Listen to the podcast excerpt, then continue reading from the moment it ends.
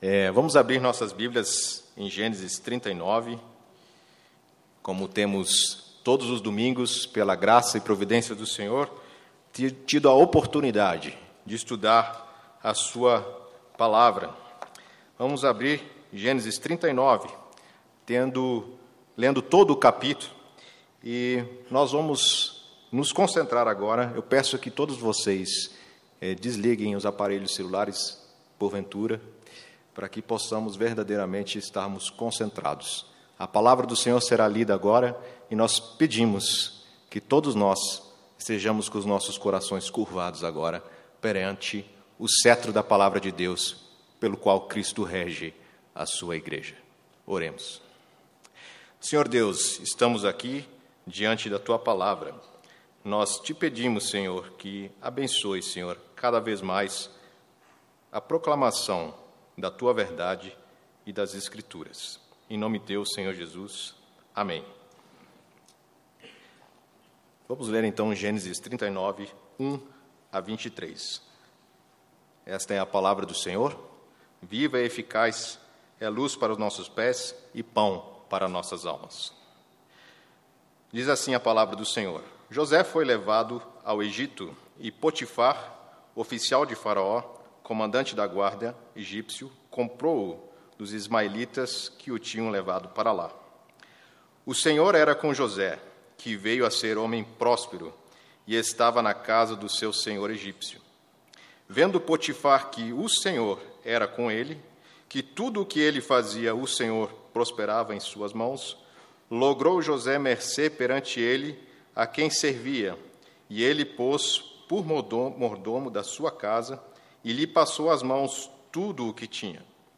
E desde o que fizera, desde o que, o que fizera mordomo da sua casa, e sobre tudo o que tinha, o Senhor abençoou a casa do egípcio por amor de José. A bênção do Senhor estava sobre tudo que tinha, tanto em casa como no campo. Potifar tudo que tinha confiou às mãos de José, de maneira que, tendo por mordomo, de nada sabia, além do pão com que se alimentava. José era formoso de porte e de aparência. Aconteceu, pois, depois dessas coisas, que a mulher do seu senhor pôs os olhos em José e lhe disse: Deita-te comigo. Ele, porém, recusou e disse à mulher do seu senhor: Teme por mordomo o meu senhor e não sabe do que há em casa, pois tudo o que tem me passou em as minhas mãos. Ele não é maior do que eu nesta casa e nenhuma coisa me vedou senão a ti, porque és sua mulher. Como, pois, cometeria eu tamanha maldade e pecaria contra Deus? Falando ela a José todos os dias, e não lhe dando ele ouvido, ouvidos para se deitar com ela e estar com ela, sucedeu que certo dia veio ele à casa para atender os negócios. E ninguém dos da casa se achava presente.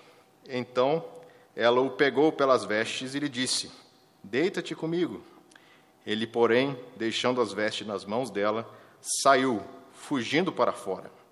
Vendo ela que ela fugira, que ele fugira para fora, mas havia deixado as vestes nas mãos dela, chamou pelos homens de sua casa e lhe disse: Vede, trouxe-nos meu marido este hebreu para insultar-nos. Veio até mim para se deitar comigo, mas eu gritei em alta voz. Ouvindo ele que eu levantava a voz e gritava, deixou as vestes ao meu lado e saiu fugindo para fora. Conservou ele junto de si as vestes dele, até que seu senhor tornou a casa. Então lhe falou segundo as mesmas palavras e disse: O servo hebreu que nos trouxeste veio ter comigo para insultar-me. Quando, porém, levantei a voz e gritei, ele, deixando as vestes ao meu lado, fugiu para fora. Tendo o Senhor ouvido as palavras de sua mulher, como lhe tinha dito, Desta maneira me fez o teu servo, então se lhe acendeu a ira. O Senhor de José o tomou e o lançou no cárcere, no lugar onde os presos do rei estavam encarcerados.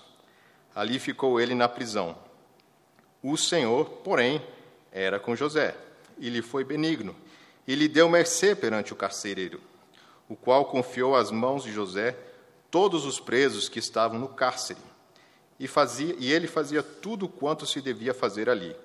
e nenhum cuidado tinha o carcereiro de todas as coisas que estavam nas mãos de José, porquanto o Senhor era com ele e tudo o que ele fazia, o Senhor prosperava. Vamos orar mais uma vez. Senhor, mais uma vez queremos agradecer por teu filho amado Jesus, por ter morrido na cruz pelos nossos pecados. Somos gratos, Senhor, por Gênesis 39 Obrigado porque a tua palavra é viva e eficaz, instrui os nossos corações. E te pedimos mais uma vez, tem misericórdia de nós e fala-nos por meio dela. Em nome teu, Senhor Jesus. Amém. Irmãos, ano passado, final de dezembro, nós tivemos uma triste notícia a respeito da queda de um avião na região do mar de Java. E não sei se alguns irmãos se atentaram a isso, porque era final de ano e normalmente final de ano é aquela correria. Mas exatamente nesse fim de ano, onde as pessoas estão saindo, indo se encontrar com seus parentes, um avião caiu. E esse avião tinha cerca de 162 pessoas, próximo da Indonésia, onde ele foi que acabou caindo. E passaram-se alguns dias procurando esse avião. E muitas pessoas não conseguiam identificar se alguns destroços parecidos com partes do avião eram de fato daquele avião que tinha caído. Isso deixava as famílias, de certa maneira, um pouco agoniadas, porque não sabiam se os corpos que já tinham sido encontrados eram de fato daquele voo. E foi até então que alguém encontrou, uma das autoridades que estava junto, encontrou um, é, uma logomarca, um logotipo da companhia aérea. Essa logomarca, esse logotipo, estava junto com algum dos destroços. E aí sim eles tiveram certeza de que aquele avião era o avião que tinha caído. Tristeza para alguns, mas ao mesmo tempo certeza de uma solução que tinha sido trazida. É, isso nos mostra, e nós vamos ver neste texto aqui, a importância de sermos identificados em meio aos destroços deste mundo caído. Vamos guardar esta imagem em nossa mente. É, e recapitulando até aqui, então, o que nós vimos, nós ficamos sob suspense até hoje sobre o que aconteceu com José. Nós sabemos em Gênesis 37 que José era o filho predileto de Jacó. Ele era o décimo primeiro filho, o penúltimo filho, o filho de Raquel, da mulher amada. E José, com seus 17 anos, como nos diz o texto, estava na sua adolescência, ou naquela época não existia adolescência, na verdade, né? estava fazendo seus serviços para o seu pai e recebeu como um presente uma túnica. Essa túnica, alguns comentaristas diziam que era colorida. Não importa a cor, importa que ela era especial. E os seus irmãos já o invejavam, talvez por outros motivos, e então, quando José tem aqueles dois sonhos, o primeiro sonho, onde os feixes se inclinam doze feixes ou onze feixes se inclinam perante um feixe. E depois o sol, a lua e as estrelas se inclinam também perante ele. Até o próprio Jacó ficou um pouco ofendido. Ele disse: opa, peraí. Tudo bem, os, os outros feixes, mas o sol e a lua não está passando pouco não do, do limite, não, Jacó, é o José. E, mas o texto bíblico fala lá em Gênesis 37 que Jacó guardava isso no seu coração. Por que há essa informação? Porque Jacó tinha experimentado já um sonho. E Deus já tinha falado com ele através de um sonho. Então aquilo que José estava falando não era tão estranho assim para Jacó. Mas aí é a, a parte trágica da história acontece. Jacó manda o seu filho José para ver onde estavam seus irmãos, e nós vimos que, pela providência, Jacó, eh, José encontrou um homem que estava indo para outro caminho que ele nem conhecia, e perguntou: Onde estão meus irmãos? E ele informou: Em tal lugar. E José foi para lá e acabou encontrando seus irmãos. Nesse momento, os seus irmãos de longe viram e começaram a falar: Lá vem o sonhador. E já começaram a arquitetar um plano para matá-lo. Nesse instante, é, Judá e outros irmãos estavam planejando já que ele fosse morto. Mas Rubem decidiu, o irmão mais velho, que ele deveria ser colocado num poço. E aí os irmãos então concordaram com aquilo. Rubem saiu, nós não sabemos para onde. Mas quando ele volta, Judá já tinha vendido José para os mercadores que estavam indo para o Egito. Os seus irmãos pegam aquela roupa, que a roupa de José, rasgam a roupa, mancham de sangue. O seu pai, que na época já estava com cerca de 90, 91 anos, recebe a notícia de que seu filho José, de 17 anos, tinha sido devorado por uma fera. E a história termina. E nós não sabemos o que depois aconteceu com José, que foi para a caravana dos ismaelitas para o Egito. E nós temos novamente uma outra cena trágica. E vamos lembrar, nós estamos falando aqui da história dos filhos de Jacó. Ah, na verdade, na história de Jacó e os seus filhos. Nós temos agora uma descrição da maldade do coração humano agindo sobre um irmão mais novo. E logo em seguida nós vamos ver Judá, naquela terrível história que nós ouvimos na Páscoa, domingo passado. Uma história que fala sobre a tumba dos nossos pecados que foram levados juntos com Cristo. Aquelas trevas que ficaram sobre Cristo eram exatamente como a cor do pecado de Tamar e de Judá. E Judá acaba sendo mais um que entra na fila dos anti-heróis da Escritura. Através dele vai nascer Pérez, que vai ser um descendente do nosso Senhor Jesus Cristo. E lá na frente nós vamos ver como Deus costura toda a história.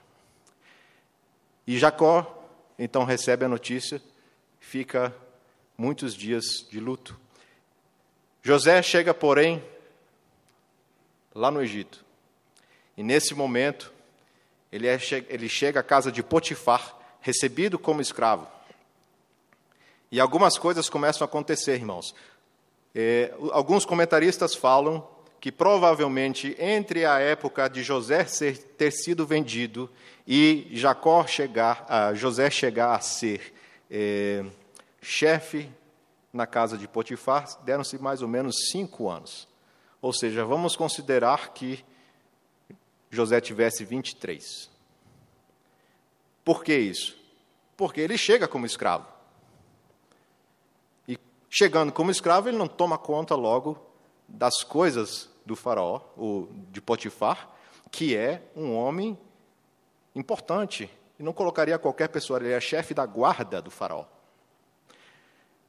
E esse chefe da guarda conhece José, de tal forma que nós lemos aqui que ele sabia que o Senhor estava com ele. José era um homem bonito, como descreve aqui. Imaginem, é um rapaz de 23 anos, com muito poder nas suas mãos, com muitos escravos, muitos soldados, o segundo na casa de Potifar. E ao mesmo tempo, um homem que tem um bom porte. É interessante essa, essa escritura, é, essa palavra na escritura. É interessante também que lá em Gênesis 12, quando Abraão vai para o Egito, ele se preocupa com a beleza da sua esposa. Parece que os egípcios tinham algum problema com a beleza física. Talvez aquilo era uma coisa exacerbada na cultura de lá. Mas é destacado isso aqui no texto. E então, provavelmente José, como alguém que tinha autoridade, também tinha mais tempo. Provavelmente ele fazia alguma academia. Né? Vamos imaginar que ele malhasse. Né? Ele era um homem portentoso. Era um homem que provavelmente, quando passava próximo de algumas moças, elas deveriam dar alguns suspiros porque ele era um homem importante. E essa descrição de José é a descrição de um homem que estava debaixo da casa de Potifar, onde a sua, onde a esposa de Potifar vivia.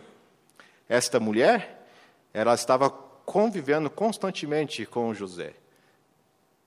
Imagina, um homem com todas essas qualidades, um homem novo como este, temente a Deus e, ao mesmo tempo, sendo é, colocado nessa postura de grande autoridade. E aí nós vemos essa história que ela chega a ficar, é, vamos chamar assim, enamorada de José. E o texto fala que várias vezes ela o chamou. A casa de Potifar virou uma fornalha, virou uma cova de leões, porque ele tinha uma luta interior. Ele tinha que ser fiel ao seu Senhor, Senhor Deus, fiel a Potifar, e ao mesmo tempo resistir às constantes tentações da sua mulher, a mulher de Potifar. E aí vem novamente a parte trágica. É interessante que José, parece que a, a história dele muda quando tem roupa. Não sei se os irmãos já perceberam isso. É. Quando há a discussão lá entre os irmãos, eles pegam a roupa de José, rasgam, lambuzam ela de sangue e mostram para Jacó. Aqui está a roupa, aqui está a prova do crime, do que aconteceu, ou da tragédia, no caso. Aqui de novo, a mulher de Potifar pega as roupas na mão, liga para a delegacia da mulher chama os empregados, faz o barraco. Aqui está a prova, e talvez ela grita mais alto até para o marido ouvir. E aí começa uma série de mentiras, e aí nós vemos que o pecado vai gerando pecado, encobrindo outros pecados. E assim nós temos a história de José, mais uma vez sendo lançado para um poço o poço do rei. Vamos lembrar que José não sabe o que está acontecendo. Nós sabemos porque a Bíblia diz sete vezes nesse texto que o Senhor era com José.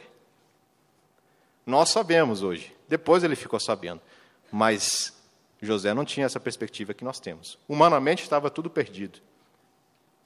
O que nós podemos tirar então de lições a respeito desse texto?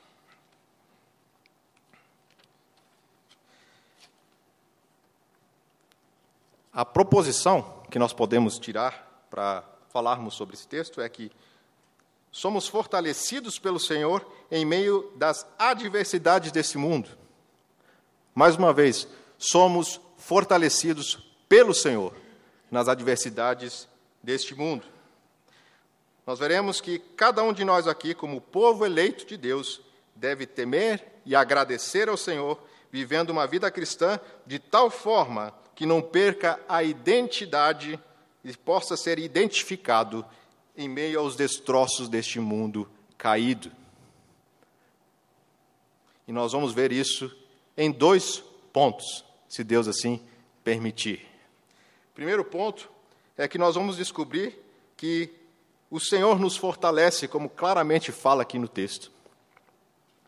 Nos versículos 1 a 6, nós vemos cinco vezes Moisés nos informando que o Senhor era com José.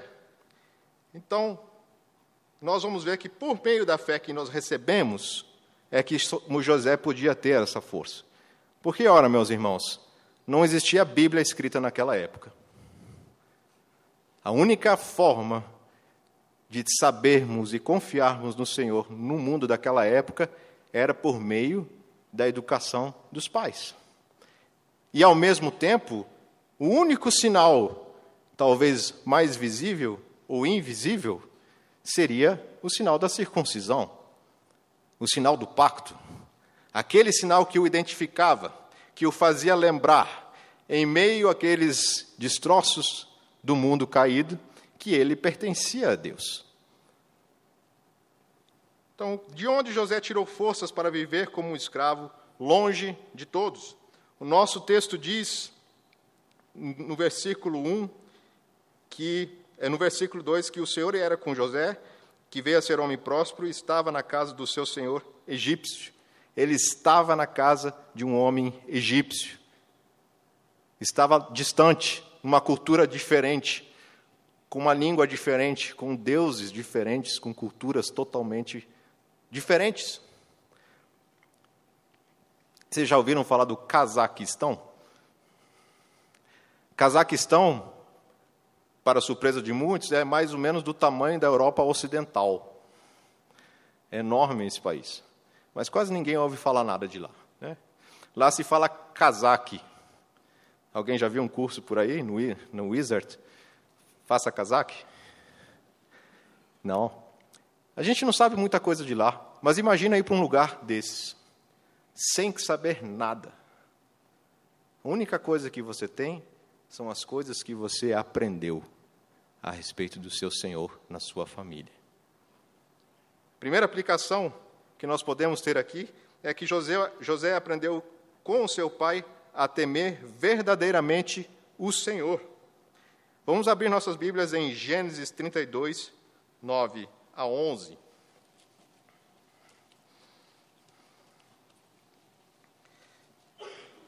Gênesis 32, 9 a 11.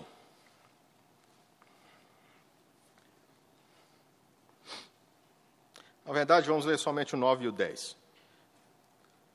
Isso aqui é quando Jacó vai encontrar com Esaú, aquele retorno onde Jacó manda em bandos a sua família à frente e ele vai ficando ao fundo. E diz assim, palavra de Deus. Vejam a oração do pai de José. Deus de meu pai Abraão e Deus de meu pai Isaque, ó Senhor, que me disseste: torna a tua terra e a tua parentela, e te farei bem. Sou indigno de todas as misericórdias e de toda a fidelidade que tens usado para com o teu servo, pois com apenas o meu cajado atravessei este Jordão, já agora sou, sou agora dois bandos. José tinha este pai, que por mais que sabemos pela história bíblica por suas falhas, era um homem agora verdadeiramente crente. Ele lembrava de um pai que orava assim: Deus tem misericórdia, pela tua fidelidade, preserva o teu povo. Alguém já escreveu a respeito de Jacó que é duvidoso que Deus possa abençoar muito um homem sem tê-lo ferido profundamente, cuidando que ele seja um líder cristão sem que ande primeiro como um coxo. Aquelas pessoas que verdadeiramente encontram Deus são feridas muitas vezes por Deus e vão mancando com um coxo. E aquela perna onde Jacó cocheava até o final da sua vida serviu também como um exemplo de um homem temente que caminhava nos passos do Senhor.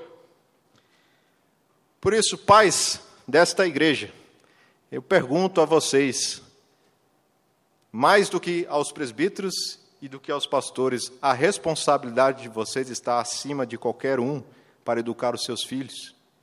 Aqui diz que José foi levado para um lugar distante. Vocês teriam confiança de que o filho de vocês, que foi batizado, que recebeu as promessas do Evangelho, estaria seguro de que o Senhor estava com ele? O que vocês, como pais, tem feito para melhorar ou ornamentar esses sinais visíveis que nos identificam como povo de Deus.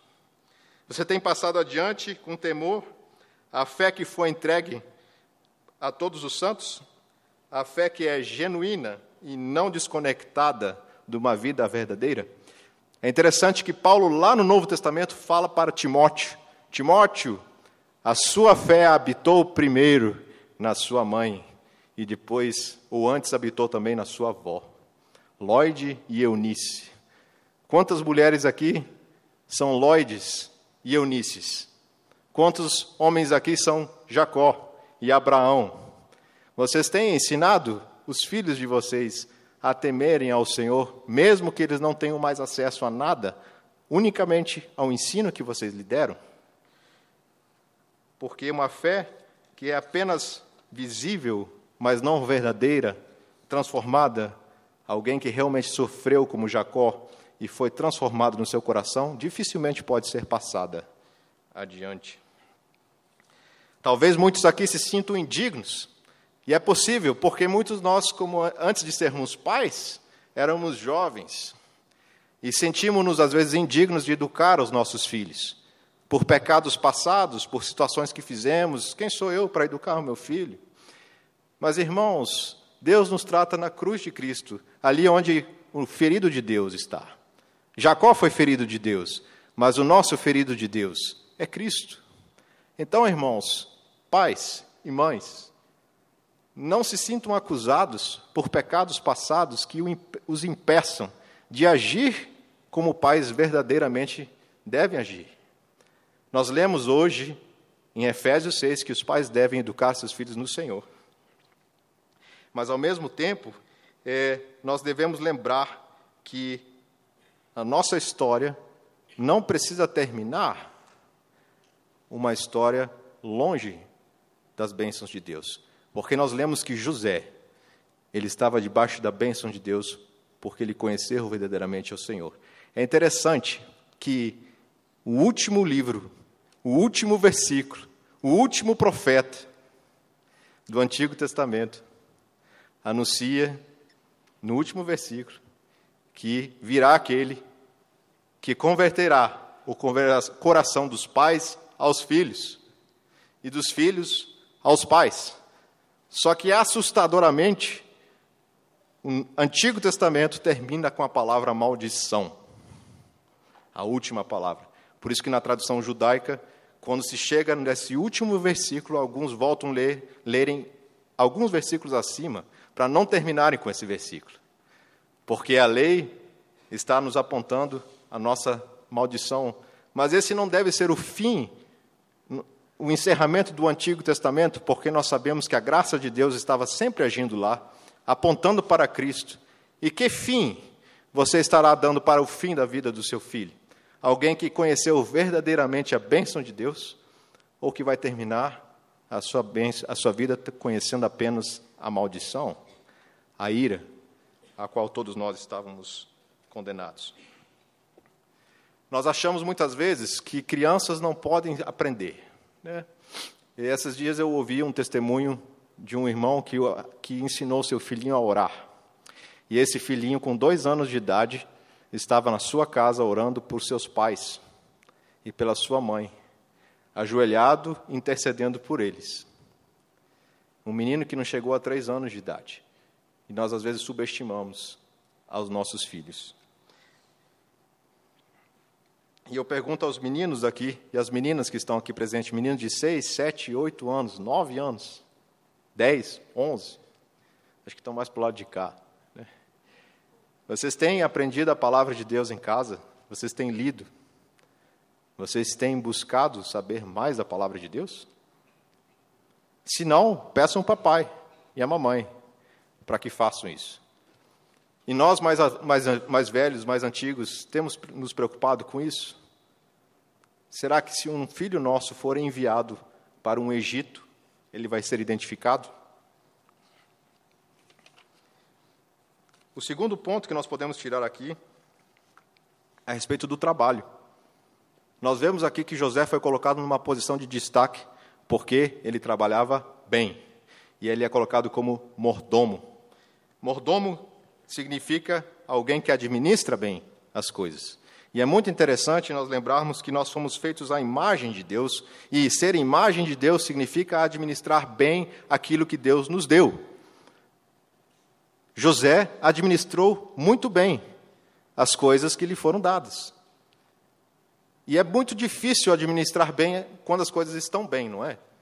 Já é difícil controlar o nosso tempo, as nossas prioridades. Agora imagina administrar bem num lugar distante, onde você precisa se esforçar para entender direitinho quais são as regras, o idioma, fazer certo dentro de uma cultura que você não conhece e ao mesmo tempo ser alguém temente a Deus.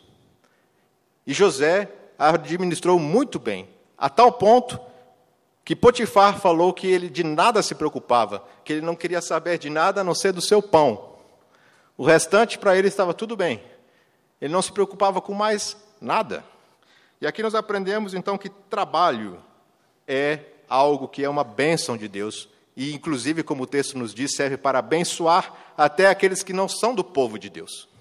Porque diz que Potifar foi abençoado por conta de José. O nosso bom serviço, o nosso bom trabalho serve para abençoar os nossos chefes, os nossos patrões ou com quem nós trabalhamos. Trabalho não é maldição. Nos Estados Unidos é muito comum um americano estar com um cinto de serviço. A gente vê muitos usando é, um cinto enorme, parece o cinto do Batman, né? Um monte de coisas. E eles estão arrumando a sua casa, estão arrumando seus carros. É, na Alemanha, por exemplo, a maioria das pessoas não tem curso superior. A maioria das pessoas lá tem cursos técnicos. Se preocupam mais com trabalhos técnicos. E nenhum de nós passou numa situação como José. Que dificuldade às vezes nós temos de trabalhar com as nossas mãos, fazendo aquilo que é necessário. José não fazia apenas aquilo que era preciso, ele fazia aquilo que era excelente. Talvez você aqui esteja desempregado. Nós ouvimos hoje aqui na nossa oração intercessória por irmãos que estejam com problemas de emprego. Mas talvez o fato de colocarmos algumas questões como prioridades para conseguirmos um bom trabalho nos impeça de estarmos já empregados hoje. Porque não é indignidade nenhuma trabalharmos com coisas que muitas vezes não são vistas como status. Por que não trabalhar com aquilo que é possível trabalhar e que traga sustento para a sua família? Muitas vezes a gente pede situações ou ora por situações e é só abrir o jornal, ou hoje é só abrir a internet, tem muitos sites para empregos e pessoas que estão pedindo trabalhadores. A dificuldade que nós temos em relação a isso é por conta de valores, às vezes, do Egito, que ficam na nossa mente. E eu faço algumas perguntas aqui. Primeiro, às moças da nossa igreja. Será que você não se contentaria com um homem que fosse temente a Deus e trabalhador, digno de liderar e sustentar a sua família? Será que isso não é o principal? Que exigências você tem feito para casar? José tinha essas características. Ele era um escravo, mas ele era temente a Deus, responsável, embora fosse jovem, conforme achamos 23 anos. José tinha grandes responsabilidades. Acho muito interessante, me tocou bastante uma vez no nosso grupo de leitura bíblica, uma observação que o nosso querido irmão Luiz Felipe Heringer fez a respeito da nossa leitura de Esdras, falando que jovens ajudavam já a administrar o templo, jovens de 17, 18 anos. Será que jovens de 17, 18 anos não poderiam estar trabalhando também a fim de poderem casar? Não precisa ser o emprego dos sonhos, mas um emprego digno. E para os pais, novamente, será que a exigência de um concurso, e não é errado estudar para concurso, não há erro nenhum. Há muitos concursados aqui. Se eu falar contra, eu apanho aqui. Mas não há uma exigência excessiva que coloca o concurso como algo tão principal para o seu genro. O Senhor não estava acompanhando José, mesmo ele sendo um escravo. A Bíblia recomenda que é melhor que o jovem se case logo do que se viva abrasado. Pais, vocês não devem impedir o casamento a não ser por motivo justo. O nosso documento que não é adotado no Brasil, o Diretório de Westminster, lá diz, ele foi elaborado junto com a Confissão de Westminster, lá diz que os pais não devem impedir o casamento dos filhos a não ser por motivo justo. Motivo justo, biblicamente justificado. Que motivos são colocados hoje para que os filhos não se casem? E rapazes, Vou olhar mais para esse lado de cá agora. O que impede vocês de se casarem logo, desde que vocês saibam ter liderança espiritual, emocional, que vocês possam conduzir a família de vocês? Não é sábio namorar sem perspectivas concretas de casamento. José, sendo escravo numa situação difícil, trabalhava e ele fazia aquilo para a glória de Deus. E falando em casamento, então, nós vamos para o nosso último e segundo ponto, que é a respeito da história da mulher de Potifar e José. Vamos ler novamente o versículo 7.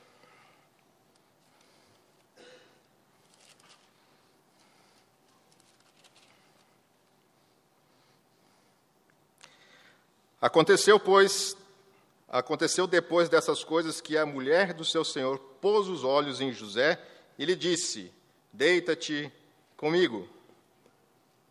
Vamos pensar na mulher de, de, de Potifar. Era uma mulher que vivia no luxo.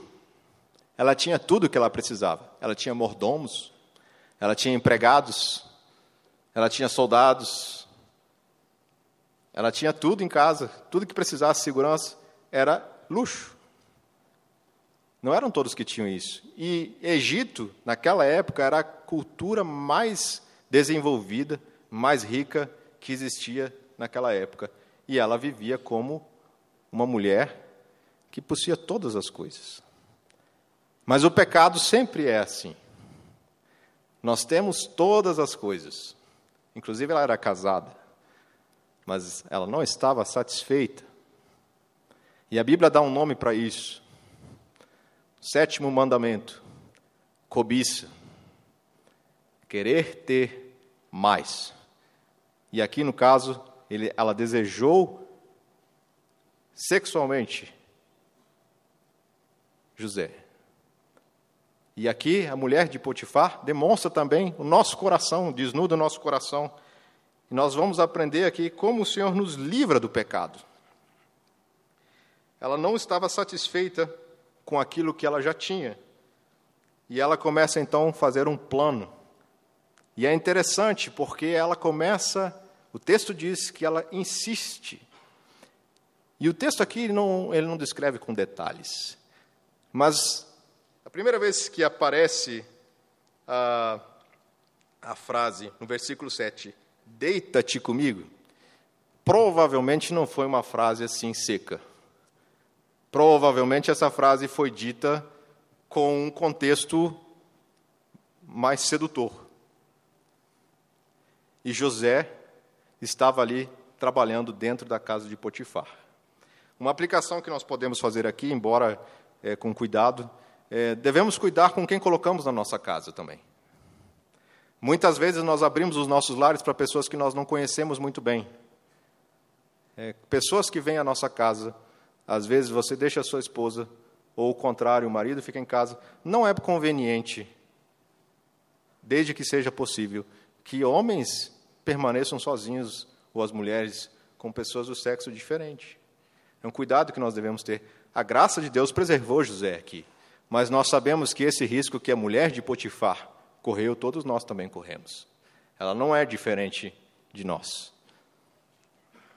O pecado é loucura porque ele identifica uma coisa legítima e a transforma em coisa pecaminosa. Não há problema nenhum desejar alguém bonito, que seja intelectualmente bem desenvolvido e um dia casar, ter os seus suas satisfações realizadas com as pessoas que você ama. Isso não é problema. A questão é que o pecado, ele enrola as coisas. E a mulher de Potifar acabou dizendo que acabou falando de certa maneira como se ela tivesse sem poder aguentar mais. Ela disse assim, ela repete várias vezes. E alguém pode dizer, mas a tentação realmente é inevitável. É, sim, a tentação é inevitável. Mas é bom lembrar de um exemplo que Lutero nos dá. Ele fala que a tentação é como pássaros que ficam voando sobre a nossa cabeça. Nós podemos nós não podemos evitar que os pássaros voem sobre a nossa cabeça. Mas a gente pode evitar que um passarinho, que alguns pássaros façam um ninho na nossa cabeça. Então, da mesma forma como uma tentação vem, eu gosto muito de lembrar de John Piper. Eu não sei como ele fez esse cálculo, mas ele disse que nós temos cinco segundos para resistirmos uma tentação, um pensamento que vem à nossa mente. Cinco segundos. Não sei como ele fez esse, esse exame, mas é um bom princípio. É nós estarmos vigiando. Nós lemos em Efésios 6 que nós devemos ser vigilantes. Você vigia a sua mente? O que, que tem sobrevoado a sua cabeça? O que pensamentos têm vindo à sua mente? E uma outra aplicação que podemos fazer aqui. A mulher de Potifar recebeu habilidades de Deus. Ela usou a sua mente para arquitetar este plano até poder encontrar com José numa hora propícia. Ela usou as, o, seu, é, o seu desejo também de uma forma errada, mas usou. Ela usou então várias habilidades e dons que Deus deu a ela de forma desordenada e pecaminosa. Isso significa que utilizar o nosso corpo e a nossa mente, a criação de Deus, para arquitetar planos pecaminosos, é pecar de maneira ofensiva. José diz: Eu vou pecar e fazer esta maldade contra Deus. É o que ele nos fala é, aqui no texto no versículo 10, ele diz assim, versículo 9, no finalzinho: Cometeria o tamanha maldade e pecaria contra Deus? Porque ele tinha todas as capacidades, tanto quanto a mulher de Potifar, de poder ter esse momento, mas isso não deveria ser feito porque isso seria ser uma ofensa, uma maldade, usar corpo e mente que Deus nos deu. Então, isso também nos mostra que nós não devemos nos aproveitar de situações. A mulher de Potifar se aproveitou da sua posição como mulher do, de Potifar na sua casa. Muitas vezes no nosso trabalho nós nos aproveitamos, talvez não com chantagens dessa forma como a mulher fez, mas de outras maneiras. Tentar buscar obter alguma coisa em troca de uma maneira ilícita, embora seja legítimo de outra forma. E nós agimos com os mesmos princípios pecaminosos que a mulher de Potifar. E como é que então o Senhor fortalece José para que ele fuja do pecado? No versículo 8 e 9, nós vimos que José foi capacitado por Deus para administrar tudo que pertencia a Potifar. Ele era um jovem de destaque, era um excelente administrador que temia a Deus. Só que José tinha plena consciência de estar na presença de Deus, e aqui é a grande diferença. Essa diferença de sabermos que estamos na presença de Deus. O tempo todo, o texto nos diz que o Senhor era com José. Ora, de que outra forma nós podemos também falar isso, a não ser que José temia a Deus. E ele tem claramente é, isso em mente quando ele fala isso para a mulher de Potifar eu cometeria tamanha maldade contra Deus e contra meu Senhor? Primeira coisa para então sermos livres do pecado é termos consciência da nossa pecaminosidade. Somos conscientes do nosso pecado. Eu gosto muito quando na nossa liturgia nós incluímos a confissão de pecados na nossa igreja, para lembrarmos que somos pecadores. Mas não basta, isso é uma coisa constante. Nosso coração precisa estar em constante arrependimento diante de Deus. Segundo, como José, fugir do pecado. José, por as suas atribuições, talvez não pudesse o tempo todo sair, mas no momento que ele teve a oportunidade de sair, ele fugiu. Não pensem que ele também não foi tentado. Ele foi tentado, ele era homem. Mas pela graça e misericórdia de Deus, ele fugiu. Ele sabia que se ele tentasse resistir, como diz é, lá em Efésios, nós devemos saber que o dia mal existe. Cada um de nós tem um dia mal. Mas o Senhor Deus nos capacita, por meio da Sua graça, a fugirmos. Coisas práticas para poder, podermos fugir, para nos ajudar a fugir. Simples. Primeiro, encontre pessoas maduras a quem você possa prestar contas da sua vida. Não precisa ser o pastor, pode ser, os presbíteros. Mas você sabe de irmãos maduros nessa igreja que você pode contar com eles a respeito da sua vida particular? Uma prestação de contas de como é que foi a sua semana. Como é que foi o seu trabalho? Porque isso nos ajuda a fugirmos do pecado. Segundo, nos apropriarmos dos meios de graça. Nós devemos lembrar constantemente que recebemos um sinal, que é o sinal do batismo. Esse sinal deve fazer diferença na nossa vida cristã, embora nós não o vejamos. Terceiro, os sacramentos. Os sacramentos que nós tocamos com as nossas mãos, que provamos com a nossa boca, que vemos com os nossos olhos, essas graças visíveis de realidades invisíveis, que podemos semanalmente ou mensalmente, aqui duas vezes por mês, fazer isso. É, será que isso não nos constrange? Que isso nos aponta para que nós estamos peregrinando para uma outra terra, da onde vem o pão do céu? E a comunhão dos santos. É tão bom estarmos no povo de Deus. José não estava com o povo de Deus. José estava sozinho. Quem estava com José lá? Do povo de Deus? Ninguém. A não ser Deus. Mas ninguém. Nós temos o privilégio de estarmos com o povo do Senhor. Nos congregarmos aqui semanalmente. E isso nos ajuda a fugir do pecado andar com o povo de Deus. Por isso que quando alguns irmãos começam a faltar os cultos, pergunte, vá saber o que está acontecendo. Por que, que o irmão não está vindo mais? Será que ele está tendo alguma luta? E aí o pecado, o diabo, ele é, ele é, desculpa a palavra, é safado. Porque ele faz você pecar, entre aspas, né, a responsabilidade é sua. E depois te acusa do próprio pecado que ele fez você pecar. E aí o, nós caímos, às vezes, na condenação do diabo e porque não tem ninguém, muitas vezes, que venha nos ensinar a beleza do Evangelho, a promessa do Evangelho. E, por fim, é, uma coisa muito interessante, vamos ler o versículo 20.